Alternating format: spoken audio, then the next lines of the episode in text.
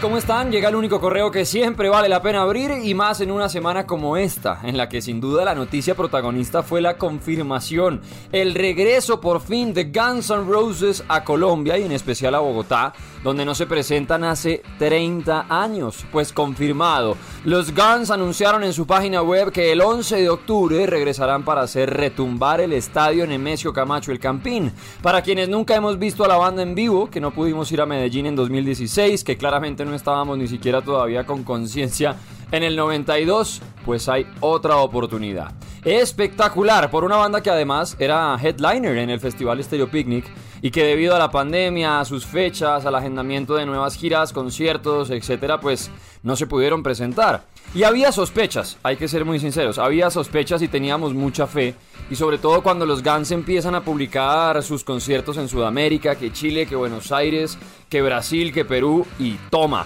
11 de octubre, Bogotá. Y además decidieron anunciarlo el 7 de abril, justo un mes antes de lo que será el concierto de Kiss. Es increíble pensar en todo lo que tenemos por delante cuando hace un tiempo ni sabíamos siquiera cuando llegaría el día de podernos salir de la casa, de tal vez por un rato quitarnos el tapabocas. Pues toda la información en radioactiva.com y claro, las boletas que se vienen porque Radioactiva es la emisora oficial de los Guns and Fucking Roses en Colombia. Y hablando y pensando ya en ese show del 11 de octubre, ¿cuál canción no se pueden perder en vivo, porque en el 92, entre complicaciones y de todo, se presentaron, pero quedaron debiendo varios de sus temas principales, en especial el común denominador, la gente dice que Sweet Child of Mine.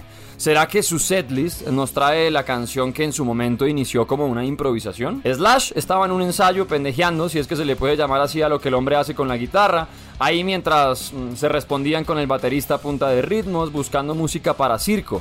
Pues de esa improvisación terminó llegando Axel Rose para meterle letra y se convirtió entonces en un himno de la banda y del rock and roll, esa Sweet Child of Mine que ojalá no falte el 11 de octubre. ¡Qué ganas de los Guns N' Roses en Bogotá!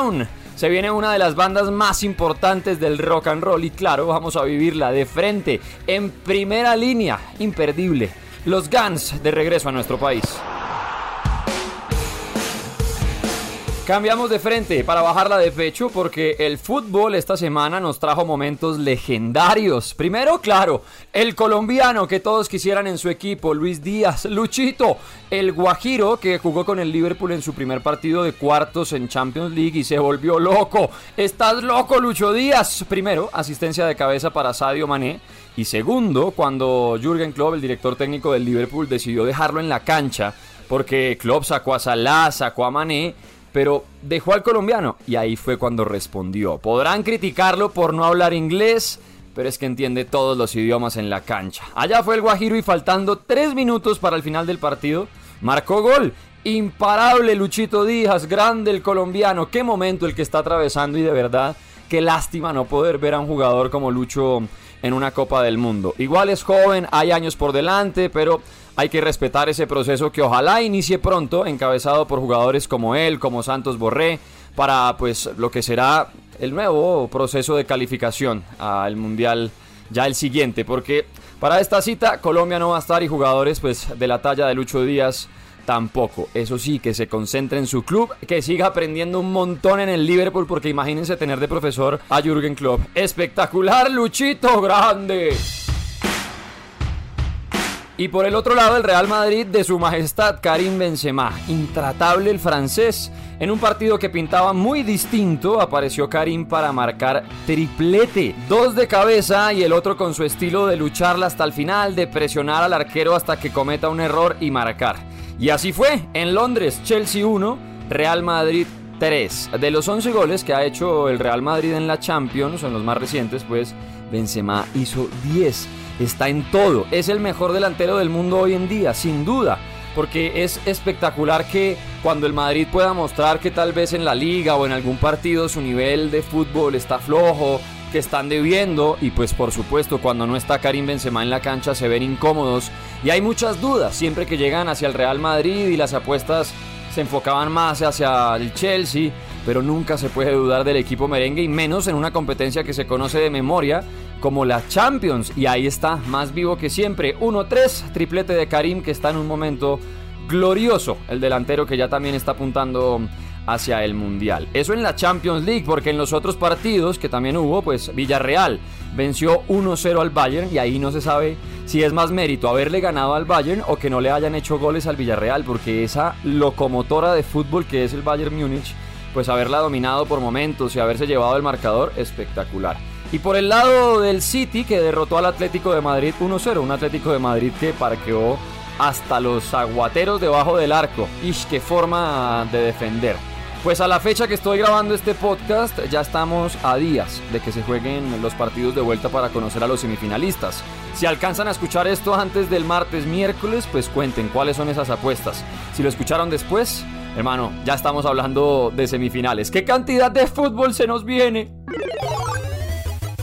Y para cerrar, videojuegos, que nunca nos falten los videojuegos y más en estos tiempos tan necesarios de distraer. Y es que en noviembre del año pasado conocimos un anuncio de un juego que presentaría Warner Bros., algo así como la competencia de Super Smash Bros. Y esta semana, después de mucho, por fin tuvimos más información.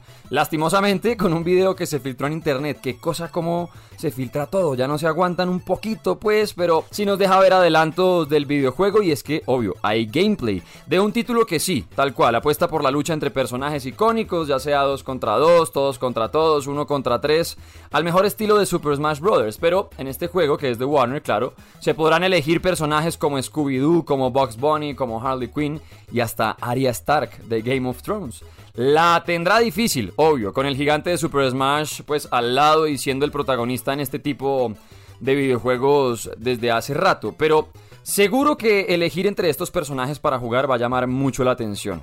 ¿Ustedes qué dicen? ¿Les gustaría Box Bunny, Scooby-Doo y bueno, todo lo que tiene Warner para ofrecer en este mundo pues lleno de personajes y de historias. Se viene nuevo videojuego al que claro le falta todavía tiempo, pero si quieren ver lo que se viene, pásense por radioactiva.com. Y por último, directo en la nostalgia, porque Remedy Entertainment y Rockstar se unieron y se meten con Max Payne para anunciar que se viene el remake de sus juegos 1 y 2. No es un remaster, ojo, un remaster es simplemente coger un videojuego que ya está hecho y elevarle las gráficas, mejorarle el sonido, adecuarlo para una nueva consola, etc. Cuando se trata de remake es volver a hacer el juego. Y se unen porque Max Payne en sus versiones 1 y 2 llegará para consolas de nueva generación. 2001 y 2003, cuando conocimos esas versiones de Max Payne 1, Max Payne 2, y fueron juegos que marcaron un antes y un después en los títulos de acción. En tercera persona, con una cámara que podíamos seguir los disparos cuando las balas entraban en ciertos puntos, movimientos en cámara lenta estilo Matrix y un badass como Max Payne pues para controlar un juego tremendo que se viene ahora pues en nueva versión nuevas consolas, nueva generación y seguro que dará mucho, pero mucho de qué hablar. También habrá que esperar, creo que más de lo necesario. Dice que 2024 se está hablando. Pero bueno, si se trata de videojuegos, siempre esperaremos lo que sea necesario. On today's top story, the Valkyr crisis worsens with the murder of DEA Special Agent Alex Balder. Special Agent Balder had been shot repeatedly from a point blank range. Gracias por activar notificaciones y siempre llegar al correo podcast. Pendientes además porque estamos regalando el póster oficial y edición limitada de Radioactiva, hecho por el crack de Diego Peña, unas caricaturas que mezclan a nuestros ídolos y todo en el mismo póster oficial de Radioactiva, así que caiga el planeta rock y no se vaya a quedar sin ese regalo del 2022. Por ahora, cuídese y le repito a usted que me está escuchando y a todos los que lleguen a este correo podcast, tenemos que ser más personas y no tanta gente. Nos oímos pronto. Chao pues.